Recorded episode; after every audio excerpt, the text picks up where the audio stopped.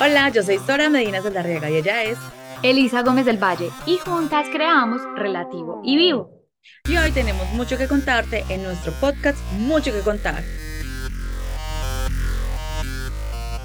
Hola, bienvenidos a nuestro nuevo episodio de Mucho que contar.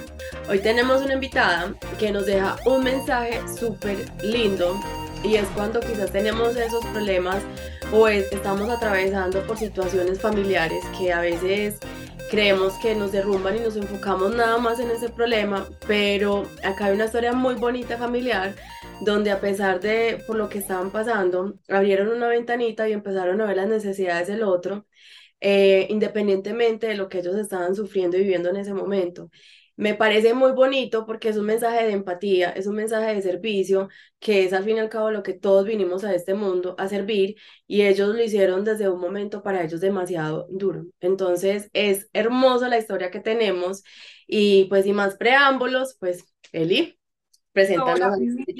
Gracias Sora y Eli por este espacio tan valioso para mí. Eh, por darme la oportunidad de que más gente conozca nuestra historia, por interesarse, por todo este apoyo que nos han dado con la situación. Me encanta a mí también estar comenzando este episodio. Esta es la historia que tenemos hoy para ustedes. Elisa Vélez, gracias por estar acá nuevamente. Y bueno, cuéntanos un poquito, ¿quién eres tú? Listo, Eri, claro que sí. Eh, yo pues estudié comunicación social y periodismo en la Universidad de La Sallista. Eh, me gradué, empecé pues como a hacer ciertas cosas por, por mi cuenta, trabajo con insumos médicos, odontológicos y tengo una familia súper bonita, súper unida. En el año 2020 nos pasó algo realmente duro como familia que tuvimos que enfrentar la enfermedad de mi hermanito, que en ese momento tenía 11 años. Eh, y pues gracias a Dios, como en ese momento soy independiente y en, ese, en ese entonces también tuve la oportunidad de poder compartir mucho con mi hermano, de vivir la enfermedad desde otro punto de vista y, y bueno, conectarme muchísimo con el hospital, que es la historia que hoy vamos a contar. Bueno, para comenzar entonces, ¿cómo se empieza a desarrollar esta historia? ¿Qué pasó? Listo, yo me voy a volver entonces al año 2019, a finales de este año. Como les cuento, yo tengo pues tres hermanos, eh, uno de ellos, el menor, que en ese entonces tenía 10 años, empezó con un dolor en sus articulaciones, nos pensaba que le dolía demasiado la rodilla, las piernas, entonces nosotros simplemente pensábamos que como él era un niño tan activo, que jugaba mucho fútbol, era un dolor relacionado a esto.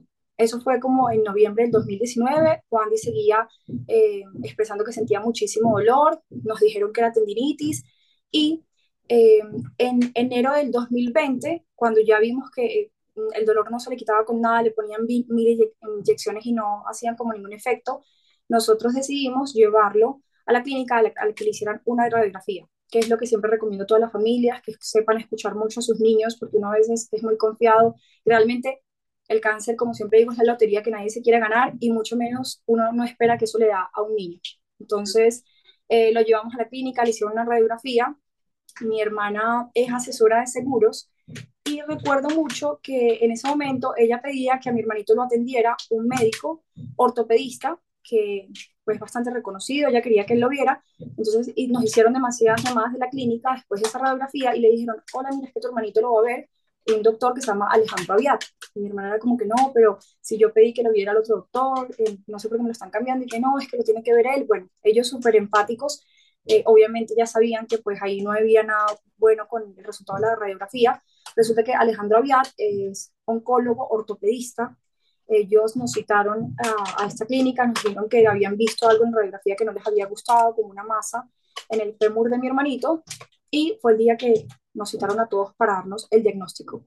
Entramos mis papás, mis hermanos, mi hermanito se quedó por fuera de la sala, pues para nosotros enfrentar este baldado de agua fría, porque yo creo que ese día, para mí, ha sido el peor día de mi vida, el día del diagnóstico de mi hermano, las familias que hemos pasado por esto, todos los que han enfrentado el cáncer, saben que ese día es un antes y un después. Uno, uno no se espera nunca que a uno le van a decir eso. Y como yo, yo siempre cuento, es que uno dice que duro los niños con cáncer, eh, qué duro esa situación, qué duro para el otro, pero siempre es con los demás. Uno no espera que eso le pase. Entonces nos dieron este diagnóstico. Desde ahí empezamos un proceso bastante difícil eh, porque es, es una el cáncer es una palabra que a todos nos impacta mucho, que le digo a la gente no es sinónimo de muerte, porque uno tampoco se puede dejar contaminar como ese ruido exterior, que la gente que se me murió tal, que tal, que entonces uno se asusta muchísimo, es, es una situación de verdad de mucha incertidumbre, uno no sabe qué hacer, pero es para enfrentarla eh, con mucha valentía, eh, con mucha sabiduría, mucha fortaleza. ¿Cómo asumió esta noticia tu hermano? Bueno, Eli, esta, esta pregunta que me haces es muy interesante y es súper determinante porque cuando nosotros nos dieron el diagnóstico, de hecho, el doctor, con muchísimo tacto, eh, nos decía como que es que él tiene osteosarcoma. Yo jamás en mi vida había escuchado esa palabra, no sabía que era un osteosarcoma. Cuando me puse a investigar por Google, que Google, enemigo número uno de todo, o sea, para este tipo de cosas, todo era niño se muere por osteosarcoma, tal, tal, tal. Entonces, para mí fue un bombardeo de información que, no, que, o sea, desconocía demasiado de esto. Y a mi hermanito decidimos como, por la edad que él tenía, había acabado ni siquiera había cumplido los 11 años, estaba por cumplirlos, eh, decidimos como que no decirle que era cáncer en primera instancia. Simplemente le dijimos la verdad, le dijimos, Andy, tú tienes osteosarcoma, es un tumor maligno, eh, a ti se te va a empezar a caer el pelo, vamos a enfrentar un proceso ahorita en los hospitales, pero como que con muchísimo tacto con él, es un niño, obviamente eh, hay que saber también decir las cosas. Y Juan Di, cuando le dijimos que se le iba a caer el pelo, la respuesta de él fue, dijo, me acuerdo que yo le dije la parte de que se le iba a caer el pelito, y me dijo como que él, mejor, mi profesor de educación física me dice que mejor que él es calvo porque le resbalan los problemas. Y yo, entonces, pues, él, él, él, se tomaba la enfermedad con, con o sea, él, era un entusiasmo siempre, o sea, como que él, él no, no asimilaba que, que era algo delicado. Eh, se tomó muy bien como la entrada al hospital, eh, para él no era un tabú como lo puede ser para muchos adultos que nosotros nos derrumbamos si nos dicen tienes cáncer, la mente de uno les juega en contra y nosotros quisimos que, que la mente, o sea, que, que fuera su cura, siempre lo he dicho, que para Juan Di sus pensamientos fueran su cura, que no lo fuera a derrumbar como tú tienes cáncer y ya, y es el fin del mundo y te vas a morir, no. Queríamos que, que, que él supiera que listo, que tenía que enfrentar una situación que no iba a ser fácil, que iba a sentir dolor, que de pronto iba a tener que estar mucho tiempo en el hospital, pero que íbamos a darle con todo, que íbamos para adelante. Y, creo que eso fue determinante en la enfermedad de Juan Di, la actitud, la manera como él lo enfrentó. O sea, y, él dijo, tengo cáncer, es una realidad, por más que yo eh, aquí estoy, o sea, cuando después se enteró que, que era cáncer, porque un amiguito después se, se, le dijo, se le salió eso y él dijo, bueno, yo tengo cáncer, pero por más que piense o por más que me pregunte por qué a mí o lo que sea, un niño de 11 años demasiado inteligente, ya en ese momento tenía 11, igual no puedo cambiar la realidad, igual voy a seguir teniendo cáncer. Entonces, a enfrentar esto de la mejor manera. Para los que hemos tenido familiares con, de niños con, con cáncer, es, o sea, yo esa parte de, de la de tu hermano como la, la enfrentó me parece hermosa y es increíble cómo lo enfrentan, porque yo también tuve un primito que, que tenía cáncer y, y, el niño nunca dejó jugar. O sea, él, él sí tenía que ir a sus quimioterapias, radioterapias, pero es bonita la mentalidad del niño porque no se encierra uno como adulto en la depresión, me voy a morir, ya tal disfrutan todo a pesar de sus indisposiciones después de una quimio, de su radioterapia, o sea, ellos, ellos siguen su vida como si nada. O sea, ojalá uno pudiera aprender, es, es duro tenerlo que decir, pero ojalá uno pudiera aprender como los niños a enfrentar ese tipo de situaciones, porque ellos no lo ven como, o sea, sí, tengo, y él, y por ejemplo, en el caso de mi primo, mi primo te decía vos qué era lo que tenía, él tenía la, él sabía qué, qué enfermedad tenía, o sea, qué tipo de cáncer, qué era lo que le estaba afectando, y como si nada, y seguía su vida, seguía haciendo estudiar, se desatrasaba de su estudio, y pues, o sea, es, es bonito ese mensaje que dejan, como vuelvo y repito, es duro, porque mi familia lo hemos vivido, pero es bonito la enseñanza que dejan ellos. Yo creo que ellos en esa situación son maestros para nosotros, no nosotros para ellos. Yo pienso que, que los niños en, en, medio de su inocencia, ellos pues se toman la enfermedad de una manera muy diferente. Obviamente también hay niños que entran en, en fases de depresión y es muy entendible, sienten dolor, ellos no quisieran estar en un hospital y por eso es la campaña que estamos desarrollando, que me imagino más adelante lo hablamos. Eh, pero hay que aprender mucho de los niños, muchísimo. Y, siempre he dicho, la mente te puede jugar en contra o te puede jugar a favor. La mente puede ser un motor o un ancla para tu vida. Y es válido sentir emociones, es válido sentir tristeza, es válido como darle paso a esas emociones porque a mí me pasaba muchísimo al principio muy asustada, yo de verdad no, no, no sabía lo que se nos venía. Eh, es toda una incertidumbre cuando uno le dicen, listo, tienes cáncer, pero, pero de ahí sigue un proceso que, es largo, que es tedioso, que se pasa eterno.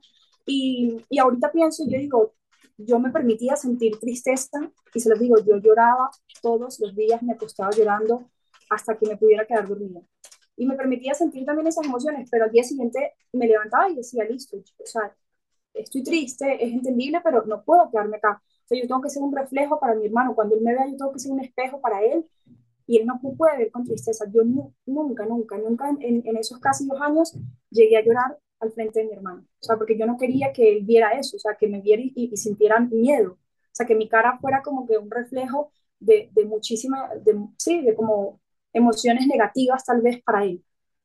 Quizás esta pregunta sea un poco indiscreta, pero quiero preguntártelo, es más como poniéndome en los zapatos de las familias que quizás están pasando por esto. Tú sabes que en las dinámicas familiares está siempre como las personalidades de cada uno juegan un papel importante. ¿Cómo es la dinámica familiar durante ese proceso? Total. Y esto es muy entendible y muy respetable lo que siente cada uno. Hay personas que de pronto son un poquito eh, no débiles porque, porque para nada, pero sí que tienen las emociones como más a flor de piel. En el caso de una mamá, yo sentí muchísimo dolor en este proceso con Juan Di, pero no me puedo imaginar lo que sentía mi mamá. Y en el caso de mis papás, cuando nosotros empezamos las hospitalizaciones, ellos al principio eran quienes se quedaban con Juan Di, a Juan Di lo hospitalizaban cinco días y le daban descanso dos días. Y así fue toda la dinámica por casi dos años. Incluso había días que se tenía que quedar hospitalizado 15, 20 días. Entonces, cuando mis papás se quedaban al principio con él en el hospital, sufrían muchísimo, como les digo, eh, eso debe ser desgarrador para una mamá, tener que ver a su hijo sufriendo tanto para un papá. Si para los hermanos es difícil, para la familia, los amigos, eh, yo creo que para los padres es un, sentimiento, yo creo que sufren más que el propio paciente. Entonces, eh, nosotras decidimos, somos tres hermanas mayores, tres mujeres, eh, todas independientes en ese momento, seguimos siendo independientes, como les contaba ahorita, tuvimos esa ventaja de pronto que nos podíamos internar con mi hermano eh, sin dejar de trabajar, sin dejar de producir, que es lo que le pasa a muchas, a muchas mamás. entonces, decidimos que mis papás no se quedaran más en el hospital con él para ayudarlos un poquito. Yo sé que sentían muchísima carga emocional y les dijimos, vamos, les propusimos que nos quedáramos nosotras, que a lo mejor controlábamos un poquito más esas emociones, por lo mismo que les decía ahorita, para que Juan Di no nos viera mal, porque mi mamá lloraba todo el día, mi papá igual. Entonces, aunque nosotras sentíamos mucho dolor, o sea, yo en, la habitación con Juan Di tenía que entrar al baño a hacer algo y en el baño lloraba, pero yo me secaba las lágrimas y estaba bien. Entonces, eh, esto nos pasó a, a, todas mis hermanas y a mí. Decidimos implementar como esta dinámica porque nosotras nos agarramos demasiado de, de eso que les digo, de que la actitud cura, los amigos curan, la alegría cura, todas esas cosas curan. Tanto que he aprendido, o sea, tantas cosas que yo no hubiera aprendido en años. Y, es duro lo que voy a decir, es duro de pronto para las familias que escuchen esto y hayan perdido un ser querido por cáncer, pero para mí, el cáncer de mi hermanito y para mi hermanito, esto no me atrevo a decirlo porque lo dijo el primero, el cáncer fue un regalo muy mal empacado para nuestra familia. Nos dejó muchísimas enseñanzas. Yo me he dedicado o sea, he puesto mi vida, mi alma, todo a seguir ayudando a los niños con cáncer. Para mí una enseñanza demasiado valiosa. Uno sin salud no tiene nada. Y que de verdad, o sea, como le decía hasta ahorita, uno puede sufrir por, por muchas cosas que también son válidas, problemas económicos, problemas amorosos, pero cuando uno tiene salud lo tiene todo, todo. Y, y también es, es, difícil decirle esto a una persona que de pronto eh, es diagnosticada con depresión, como, ay, ¿por qué estás sufriendo si lo tienes todo? Tiene una enfermedad. Eh, pero se lo digo a las personas más que, que están ahorita atravesando una crisis económica, una crisis amorosa, se tienen que parar de esa cama y tienen que dar gracias porque tienen pies, porque se pueden mover, porque no les duele nada. Entonces aprendí a valorar la vida de una manera extrema. Yo todos los días, todo lo veo como un milagro, todo. O sea, yo me levanto y digo, está lloviendo, es un milagro, está, todo es un milagro. Yo veo a mi hermano, mi hermano es un milagro. O sea, aprendí a ver la vida con otros ojos. Obviamente también tengo días no tan buenos. Eh, pero, pero eso, para mí la enseñanza más valiosa que me ha dejado el cáncer es que nos dio como una segunda oportunidad, nos dio como una sacudida porque a nosotros nos había pasado ya veníamos como de una crisis también que atravesamos con mi familia, económica, eh, con muchos problemas, pero cuando pasó esto, cuando, cuando uno tiene tantos problemas, problemas cotidianos, y te enfrentas a una enfermedad como el cáncer, uno dice, yo no tenía problemas. Eso no son problemas, eso se resuelve. O sea, la salud eh, es algo que de verdad no, no, no puedes comprar. Lo demás se puede resolver, o sea, si queda salud, hay todo. Lisa, qué mensaje tan bonito el, el rescatar de que la vida es un milagro y sí, uno todos los días debería de, de, ver la vida con, con ojos de, de, de, sorpresa, así como lo hacen los niños. Total. Un pajarito de sorpresa, ven un gusanito de sorpresa, o sea, muchas cosas lo ven como, como, como un milagro, como nuevo, o sea, es bonito. Pero aquí, eh, si bien nos has contado todo esto de cómo el, el cáncer y, y, lo de tu hermano los envolvió en, en, ese, en esa situación de tristeza, de dolor, de angustia, de sufrimiento. ¿Cómo es eso tan bonito que lograron ver a pesar de ahí pues, escaparse un momentico y decir, vení, o sea, es que nosotros no somos los únicos que estamos sufriendo, venga, miremos allí. ¿Cómo hacen para, para hacer que el dolor de otros también sea el dolor de ustedes en ese momento a pesar de lo que están pasando. Una de las enseñanzas que me dejó a mí el cáncer y que yo ahorita lo veo como un regalo fue poder impactar la vida de otras personas, eh, poder ayudar a gente que de verdad nos estaba necesitando. Cuando nosotros eh, ingresamos al hospital, yo he contado que en Medellín pues eh, hay tres hospitales que manejan oncología infantil, que son las Américas, el Pablo Tobón y el San Vicente. En San Vicente pues llegan casos muy difíciles porque allí es fundación, entonces llegan muchas familias de otros municipios, de veredas, de lugares de pronto un poquito más lejanos de Medellín o de la misma ciudad con muchas carencias, la mayoría económicas. Cuando nosotros ingresamos a la sala de oncología, yo no lo podía creer. Para, para mí era, yo decía, no puedo creer que yo esté entrando aquí por mi hermano. O sea, yo no puedo creer que lo que yo un día decía, que duro, los niños con cáncer, a mí me esté pasando ahorita con mi hermano. Y, y sentía que, lo, lo, como decías ahorita, que era muy difícil.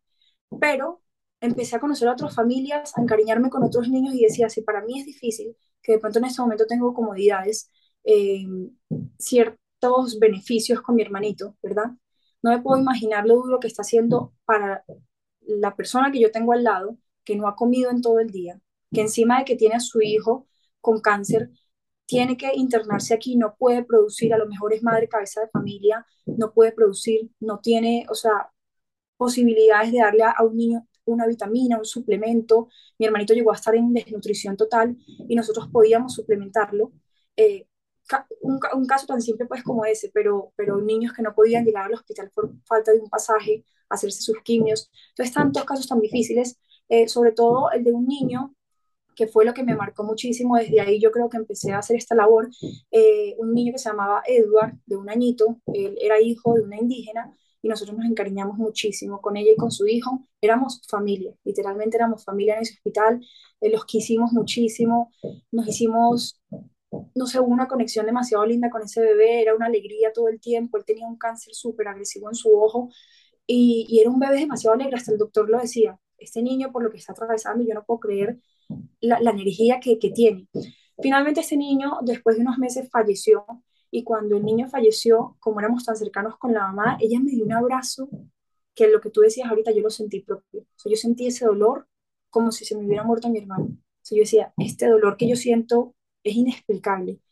Por el niño todavía, de verdad que lo, lo que yo hago lo, lo, he hecho en honor al niño. O sea, todo empezó desde ahí y empezamos a vincularnos con otras familias que, que nos estaban pasando momentos muy difíciles. Yo sé que fueron muchos los momentos que te impactaron como este, pero ¿tú cuál crees que fue el momento más difícil que tú dijiste, de verdad, no puedo más? Yo nunca lo sentí, Eli, nunca pensé que, que no podía más, todo lo contrario, siempre pensé que, que yo iba a seguir ahí, iba a estar demasiado incondicional con mi hermano, obviamente eh, de mucho dolor, mucho, y yo expresaba mi dolor escribiendo cartas, le escribía cartas a mi hermano que nunca se las leí, pero eh, cuando hay familias que me preguntan, yo no sé qué decir, no sé qué hacer, eh, siento mucho dolor por, por este familiar que está pasando por eso, yo siempre les digo, escribe, escribe simplemente lo que estás sintiendo, desahógate, si tienes que llorar una hora, llora, eso es natural. Eh, no hubo un momento así como de un quiebre que, que recuerde como, como de haber renunciado de pronto, como decir, ya, para mí, para mí es inaguantable, pero sí hubo muchos momentos de, es que es un dolor que, que no puedo explicar, de, de muchísima angustia, de muchísimo miedo de perder a un ser querido, a mi hermanito, un niño. Cuando estaba en el hospital yo me quedaba aquí en la casa, eh, sentía demasiada ausencia de, él. Hubo momentos eh, bien difíciles, pero concretamente así como de renunciarlo. Nos estabas contando de que te llegaste un momento en que te estabas apropiando del dolor de otras personas, de que te estaba doliendo lo que estaban pasando por otras personas que no tenían las mismas condiciones de tu hermanito. Em, este niño, Edward, fue como el que te, el que te despertó, como digámoslo así, esa sensibilidad para ayudar a los otros. ¿Eso lo empezaste a hacer con recursos propios o empezaste a buscar otras ayudas o empezaste a hacer, o ¿cómo fue eso también? Porque obviamente la parte económica em, es lo duro para, para que crean en uno, venga, que es que necesito que por favor me ayudes, o sea, porque es esa lucha también me parece muy teso, muy bonito eso que empezaste a hacer como tocar puertas y venga, ayúdenme. Gracias, gracias, Sora. Claro, em, al principio lo, hacíamos con mi familia, porque definitivamente mi familia tiene todos los créditos de esto. Em, yo le contaba a mis amigos hace unos días que como mi hermanito lo atendían por póliza, tenía un beneficio que se llama carta menú. A él le daban una carta para que escogiera lo que quisiera comer en todo el día. Mi hermano realmente casi no comía, sentía muchísimas náuseas eh, y sentía demasiado rechazo por la comida, pero pues los familiares podíamos comer y pedir de ahí lo que quisiéramos. Cuando yo salía a la sala con otros papás, por ejemplo con la mamá de Edward, que yo me daba cuenta que ella casi no comía, o sea, se comía como una empanadita muy chiquita que le daba la mamá de otro niño y así, casi no comía. Entonces yo le compartía mi comida, pero empecé a ver también algunas enfermeras me decían como que él, y de pronto si no se van a comer eso, hay un papá en esta habitación que no ha comido, que tenía hambre, entonces yo le decía, claro, llévaselo. Entonces empezamos a ver en mi familia que podíamos escoger de la carta menú lo que quisiéramos y nos llevaban todos. Si yo quería pedir cinco carnes, cinco carnes, diez pescados, diez almuerzos, todo, todo lo que podía, o sea, yo escogía de todo igual claro, era, era una, un acompañante cada vez que hospitalizaban a mi hermanito. Yo sé que esto lo hicieron siempre mis hermanas también, porque siempre decíamos, pidan todo, pidan 10 eh, desayunos, pidan, bueno. Entonces, al principio empezamos como a hacer esto con nuestros propios recursos. Después, si la mamá eh, de Edward necesitaba algo, pues nosotros la acompañábamos. Me acuerdo mucho de un amigo con el que siempre estaré muy agradecida, que se apropió demasiado del caso de ella, la llevaba a la peluquería, le compraba ropa, se portaron súper bien con ella. Entonces, eh, yo empecé a ver que habían amigos muy cercanos que me decían, Elia, yo te quiero acompañar, cualquier cosa. Entonces, yo les decía, ay, les presentaba. E, ella, suponte, ella es Ana, tal cosa. Entonces, eh, ellos iban con Ana, le compraban cositas y así. Después, cuando a mi hermano le iban a dar de alta, yo no me di cuenta de todo esto en un año y medio. O sea, yo, estuvimos un año y medio en el hospital con, con nuestros propios recursos, si podíamos, porque tampoco vayan a creer que era algo pues enorme que hacíamos, sino si le podíamos llevar un, un, regalito lo hacíamos, o si podíamos donar algo que ya no usáramos nosotras de ropa, lo hacíamos. Pero cuando a mi hermano le dieron de alta ya definitiva, cuando él terminó las quimios, mis hermanas y yo fuimos a una juguetería en el centro, eh, al principio con nuestros propios recursos, como a llevarles unos regalitos a los niños, que ese día pues era la salida de mi hermanito, iba a, a terminar sus quimios. Entonces se nos ocurrió de pronto poner por Instagram, pero realmente esto pasó así de la nada, no pensamos que íbamos a tener tanto alcance, sino que dijimos, bueno, acá hay regalos eh, de 10.000 que son muy chéveres, que los niños lo valoran mucho, eh, entonces pusimos por Instagram, bueno, estamos una juguetería en el centro, si se quieren unir con nosotras, eh, pueden ayudar con 10.000 y les pasamos el comprobante de ayuda a cada niño. Y empezamos a recibir un montón de gente, en ese momento me acuerdo que no habían pasado ni dos horas y habíamos acumulado un montón de juguetes para llevar. En el hospital hay una base de datos de muchísimos niños, pero me acuerdo que ese día le dimos juguetes a todos los niños que estaban hospitalizados. Entonces, eh, eh, eso empezó así, algo realmente demasiado genuino, como que simplemente pusimos en redes y vimos el alcance. Y eso fue como eh, a mediados del 2001, casi terminado el año. Entonces en Navidad me puse a pensar y dije, bueno, siento que muchos amigos se interesaron por este tema, muchas familias están pasando lo que nosotros estamos pasando también con mi hermanito, eh, porque no ponemos como una campaña que sea de pronto de un valor que la mayoría de personas puedan dar? Y eso fue el año pasado y mm, puse una campaña que se llamó 5 mil pesos por una sonrisa. y era contándole a la gente un poco la realidad del hospital que uno realmente conoce cuando le toca vivirlo en carne propia. Entonces conté la historia un poquito por encima y le dije a las personas, si ustedes pueden dar 5 mil, de 5 mil en 5 mil hacemos montones.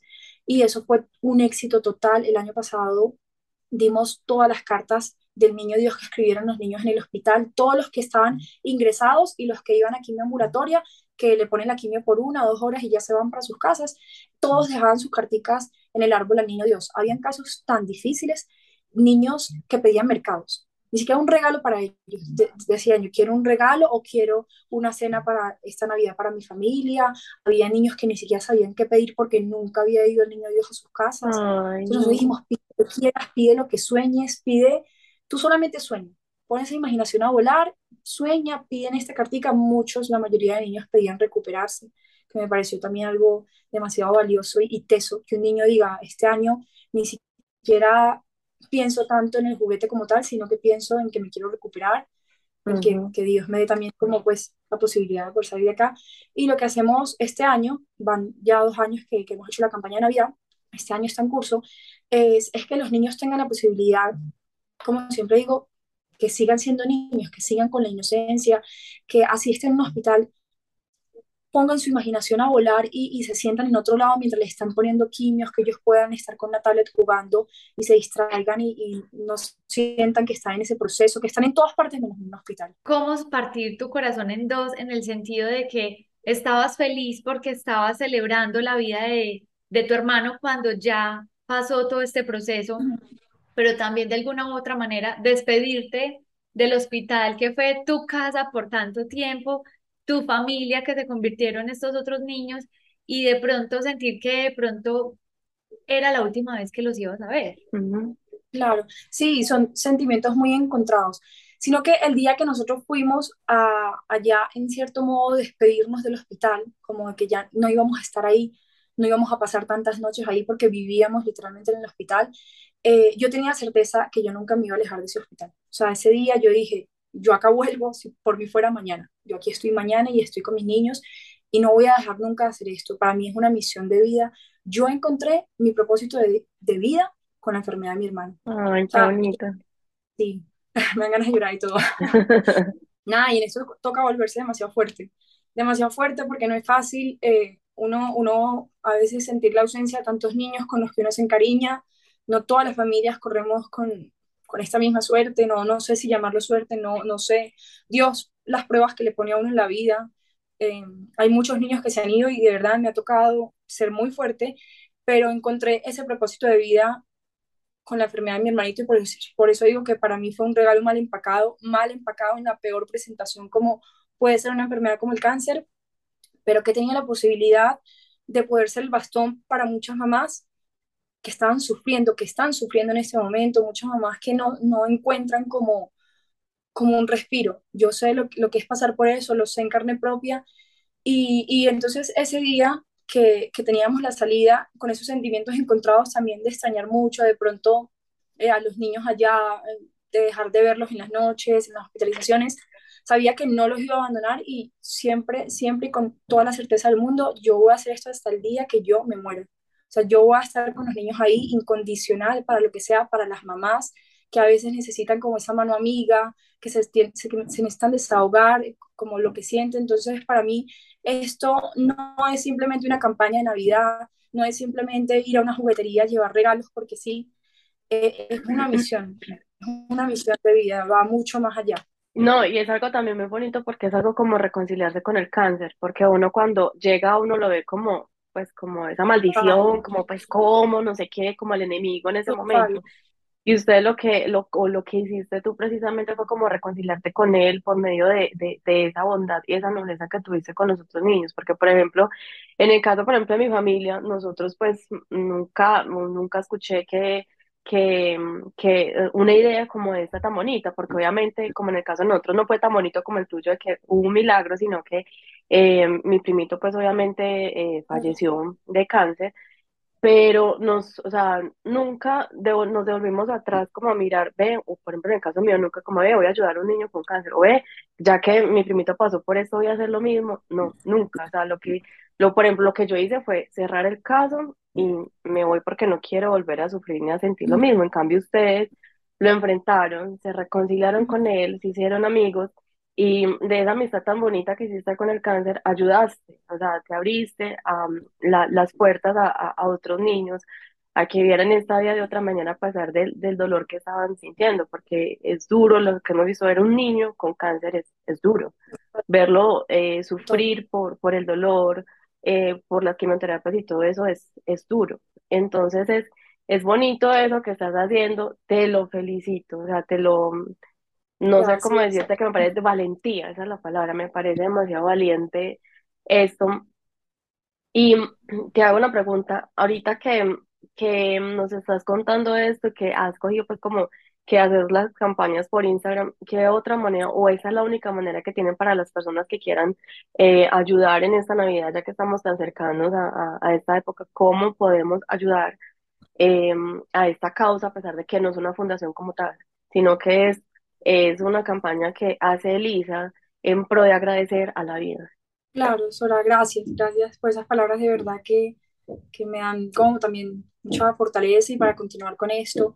Hay muchas formas de ayudar en el hospital. De pronto, la gente que a veces me escribe que quiere ir directamente a la sala de oncología es un poco complicado porque es un piso eh, donde hay niños también en aislamiento que los cuidan bastante por las infecciones y demás, y no puede haber como aglomeración de personas. Entonces, en el hospital el ingreso es complicado. Sin embargo, hay varias fundaciones que quedan cerquita del hospital, ahí en Prado Centro, eh, que es donde están los niños que reciben quimio en el San Vicente.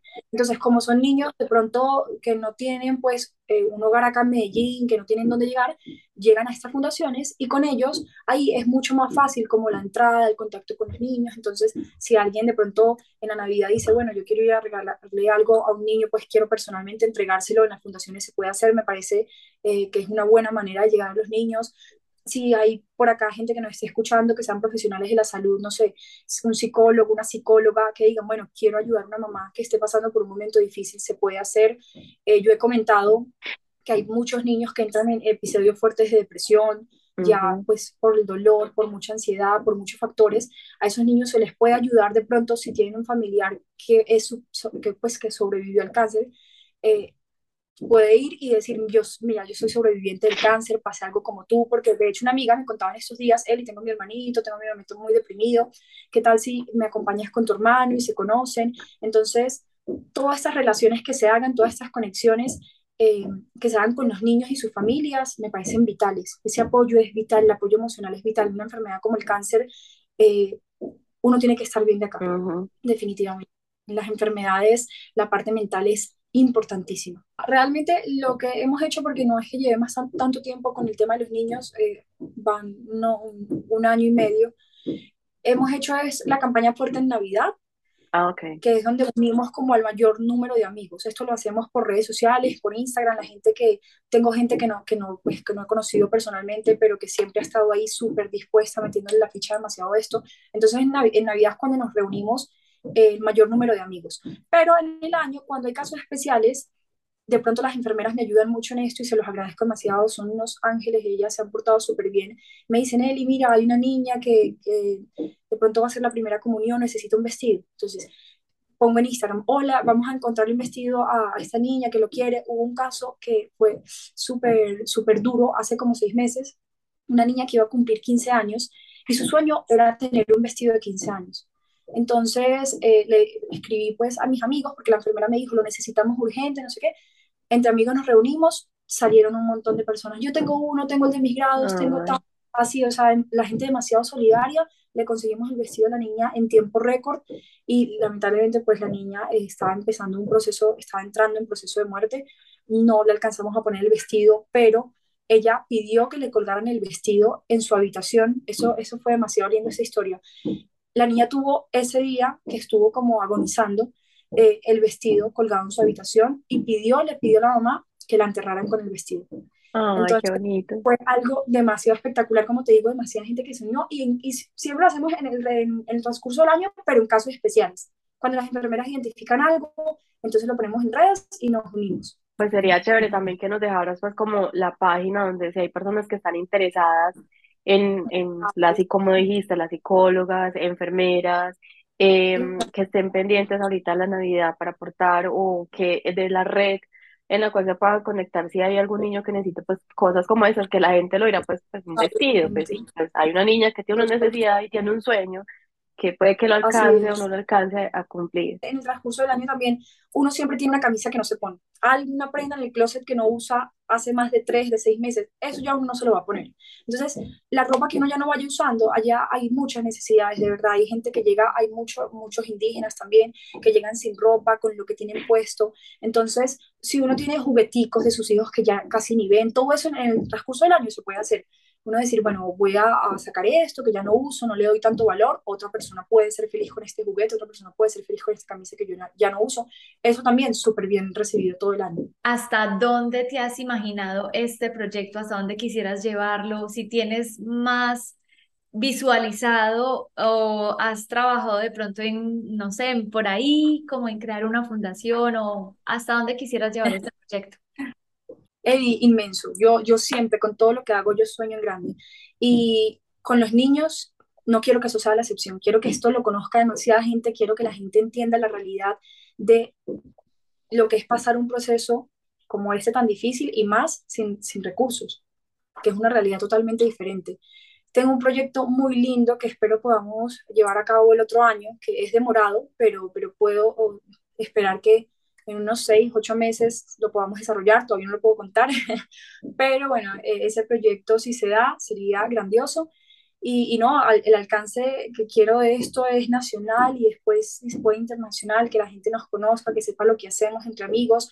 No somos fundación, somos una comunidad de amigos y siempre quisiera que si hay un día que nos toque ser fundación, seamos fundación, pero siempre manteniendo como la esencia de que somos amigos. Como digo a la gente, yo simplemente he sido el mensaje, esto no es posible gracias a mí, esto es posible gracias a cada 10 mil pesos que han, que han dado los amigos, el aporte nunca, nunca hemos pedido un aporte mayor a 10 mil pesos. Una sola vez que íbamos a llevar una niña al mar y pedimos 20 mil, pero el aporte nunca es una suma considerable. Aparte entendemos que en las navidades uno está con muchos compromisos familiares, con muchas cosas, entonces es esos 10 mil que te los gastas en gaseosa y unas papitas, dárselo a un niño que, que, como digo, los poquitos suman, los poquitos hacen grandes cosas. Entonces siempre quiero que esto sea algo de amigos, porque mucha gente me dice, yo quiero, yo, yo, yo he tenido como también ese sueño de, de ayudar a la gente y no encontraba como el canal, que este sea el canal, que seamos todos. Yo simplemente soy el mensaje, transmito por acá los casos, doy a conocer porque tengo esa cercanía con el hospital, pero quiero que esto sea algo muy grande que construyamos entre amigos y ayudemos cada vez más a los niños hospitalizados por cáncer. Hoy en día, ¿qué es de tu hermano? Súper bien, va súper bien y de verdad muy valioso eh, esto que me preguntas. De, muchas gracias también por interesarse por la salud de él. Eh, cuando a una persona le diagnostican cáncer, tiene que pasar un proceso de varios años. Por ejemplo, cuando Juan Di ya terminó sus quimios, desde ahí a cinco años adelante, tiene que estar en, en revisión. Primero cada tres meses, después cada seis y cada vez un poquito más largas. Entonces, cada tres meses sin falta estamos en las revisiones, que todo va muy bien, cada día los resultados son mejores. Entonces, no. Imagínense que a él lo operaron del fémur, eh, a él le, le hicieron pues trasplante, eh, trasplante de su fémur derecho, le tuvieron que también intervenir la pierna izquierda para inhibirle el crecimiento, para que no fuera a quedar como cojo, y, y nos dijeron, no, es difícil que Juan Di crezca más cuando, cuando pasó todo eso, él tenía 11 años, tenía una buena estatura, pero pues no era un niño demasiado alto. Y a nosotros lo, que menos nos importó fue que creciera o no. O sea, y también nos dijeron en algún momento, puede que él pierda la pierna, no importa. Si, si tiene que perder la pierna, pierde la pierna, pero nosotros queríamos, obviamente, que conservara la vida, o sea, que tratar de salvar la vida. Entonces, eh, Juan Di tenía una estatura en ese momento como de unos 60 y que no me atrevo a decir exacto cuánto era, media, yo mido 1,68, él medía mucho menos que yo. Ahorita Juan Di mide 1,75. O sea, lo que dijeron que iba a crecer, claro, él seguía creciendo obviamente de tronco y de tibia, pero de fémur no. O sea, ya sus dos fémur, sus dos fémures estaban intervenidos y no podía seguir creciendo allí. Entonces, hay veces que uno también, yo digo, o sea, yo soy muy creyente y respeto también mucho lo, de todo el mundo, las creencias de la gente, pero yo digo, la, la voluntad de Dios es la última palabra como hay una niña de hace, que conocí hace un, año más o menos, que la mandaron para la casa, no había nada que hacer, ya no le estaban haciendo quimios, eh, y la mamá súper desilusionada y hablé con ella y las dos dijimos, la voluntad de Dios, la niña hoy en día está súper bien, va al hospital, le hacen algunas revisiones y está súper bien, con muchísima energía y por eso le digo a la gente, no se rindan, no, no piensen que el cáncer es sinónimo de muerte. Eh, hay, casos obviamente que para muchos de, muy desafortunados, el primo de Sora, que me imagino debió ser una situación demasiado difícil para su familia, eh, pero nadie tiene la vida comprada. O sea, yo puedo salir hoy de mi casa, me puede pasar algo y, y entonces nadie tiene la vida comprada, entonces ni por cáncer ni por cualquier otra cosa. Cuando le va a tocar a uno, le toca y, y las enseñanzas que, que, a uno le dejen estas situaciones. Eh, Elisa, ¿cómo hicieron ustedes en la parte mental y psicológica de tu hermanito? Cuando, mira que en los quimios los niños siempre se hacen amiguitos de otros, de otros niños que están ahí, pero hay unos que no, o sea, siempre como que el mismo grupito iban a las quimios, no sé si este sería el caso de tu hermanito. Cuando uno de ellos falta, eh, ¿cómo es el proceso? ¿Cómo, si les pasó, pues, cómo era el proceso con tu hermanito como para decirle, no, a ti no te ha pasado, no, vamos súper bien, tal cosa, o sea, cómo, o si él te afectaba, cómo era? Sora, nosotros vivimos como dos realidades, porque cuando entramos al hospital fue en fue principios de febrero de 2020, o sea, iba a iniciar una pandemia. Entonces nosotros entramos y Juan Di tuvo, tuvo chance de tener su grupo de amigos, eh, que con ellos todos salieron muy bien, salieron adelante y pues perfecto. Pero Juan se encariñó también mucho, por ejemplo, con Edward, con el niño de un año. Entonces, cuando nosotros empezamos, estuvimos unos dos meses compartiendo mucho con los niños afuera, en la sala, o sea, las habitaciones, y en el centro queda como donde está el personal médico, y ahí podía uno estar. Entonces compartíamos mucho con otras familias, pero luego de la pandemia era ya demasiado restringido todo, eh, demasiado aislamiento para todos los niños, si uno se cuidaba, que uno pues tiene la salud en buen estado, imagínate un niño con cáncer. Yo me acuerdo que antes de la pandemia a mí me dio una gripa en mi casa y yo no podía ni asomar la nariz por la, por la puerta de mi habitación porque mi papá era, no, no, o sea, como que no, no me la acercara, era, lo, lo, cuidamos muchísimo. Al principio también uno empieza muy nervioso porque uno no sabe estas enfermedades, entonces uno escucha muchas cosas y trata de cuidar mucho, obviamente, al familiar. Eh, pero entonces si era así, imagínate, con, con una simple gripa, ahora con, con el coronavirus, eran más aún los cuidados de estos pacientes. Entonces, eh, les tocó como estar también muy, muy lejano cuando Edward se murió eh, ya los, niños estaban más restringidos en las habitaciones y no le contamos en ese momento que el niño había fallecido. Ah, no quisimos que, que, a él empezaran a afectar como las muertes de los compañeros con, con los que se había encariñado. Entonces Juan realmente se enteró de lo del niño muchos meses después, incluso ya creo que terminando sus quimios, que nos preguntaba por él, Edward no lo he vuelto a ver y nosotros evadíamos un poquito el tema, porque eso es lo que tratamos siempre en su enfermedad, como no contagiarse de lo que le pasa al vecino. Y, y yo siento que eso es en la vida, o sea, uno monta un restaurante y alguien te dice, no, no lo montes porque es que mi prima montó un restaurante y se quebró. Mm, Entonces, eso, eso, mismo con el cáncer. Ay, nos montábamos el ascensor en mi casa. Entonces, la señora de, de servicios varios, ay, es que mi papá y mi hermano se murieron de cáncer. Y todo eso afecta todo eso genera demasiado susto para las familias que pasamos por eso. yo le digo a, a, las familias, por favor, traten de no escuchar ese ruido, no se metan en Google, no investiguen por ahí, eso es un enemigo para uno, para la salud mental. Entonces tratamos siempre de, de darle como la vuelta a esta enfermedad, como, pero es que también mucha gente se salva, la tasa de supervivencia ahorita es muy alta. O sea, la salud ha avanzado demasiado, el 75% de supervivencia para los pacientes apenas diagnosticados. Entonces tienes mucha probabilidad de vivir, muchísima. Y si tienes un 2% de supervivencia, 2% no es cero, tienes 2% de supervivencia. Entonces tratar de ver esta enfermedad con ánimos, vamos para adelante eh, y, y, no, no encerrarse como en, esa oscuridad que, que muchos nos encerramos a veces. Bueno, yo creo que debemos ir cerrando ya este episodio, pero nuevamente te queremos dar las gracias por compartir tu historia, por compartir, de alguna manera es abrirnos las puertas de tu hogar de tu familia, de tu corazón. Muchas gracias por compartir toda esta historia tan hermosa. Esperamos que llegue a los oídos de muchas personas, que muchas personas conecten contigo, que puedan apoyar esta causa tan hermosa. De verdad que, ¿cómo es que se llama la campaña de este año? 10 mil pesos para que la quimio jugando se pase volando. Pase volando. hermoso, de verdad que hermoso. Ojalá muchas personas puedan apoyar. Sora, ¿quieres decir algo antes de irnos? No, mi total admiración. De verdad que uno del dolor sí puede sacar algo muy bonito. Y mira que con pequeños actos, mire todo lo que has, o sea, empezaste con cositas tan pequeñas y mira todo lo que has logrado.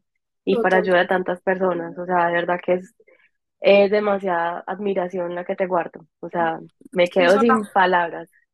Muchas gracias, de verdad. Quería rescatar algo que dijo Sora ahorita que me gustó mucho y es como transformar el dolor. Sora ahorita decía, darle una mirada como también diferente, reconciliarse con el cáncer. A las personas que han perdido un ser querido a causa del cáncer, no me puedo imaginar el dolor que se siente, eh, pero transformar ese dolor, transformarlo. La mamá de una niña decía hace muy poco que, que, ella pues le había costado muchísimo tiempo superar la ausencia de su, de su niña, pero que ella quería como que darle una vuelta a esto y empezar también de pronto con otros niños que están pasando por lo mismo.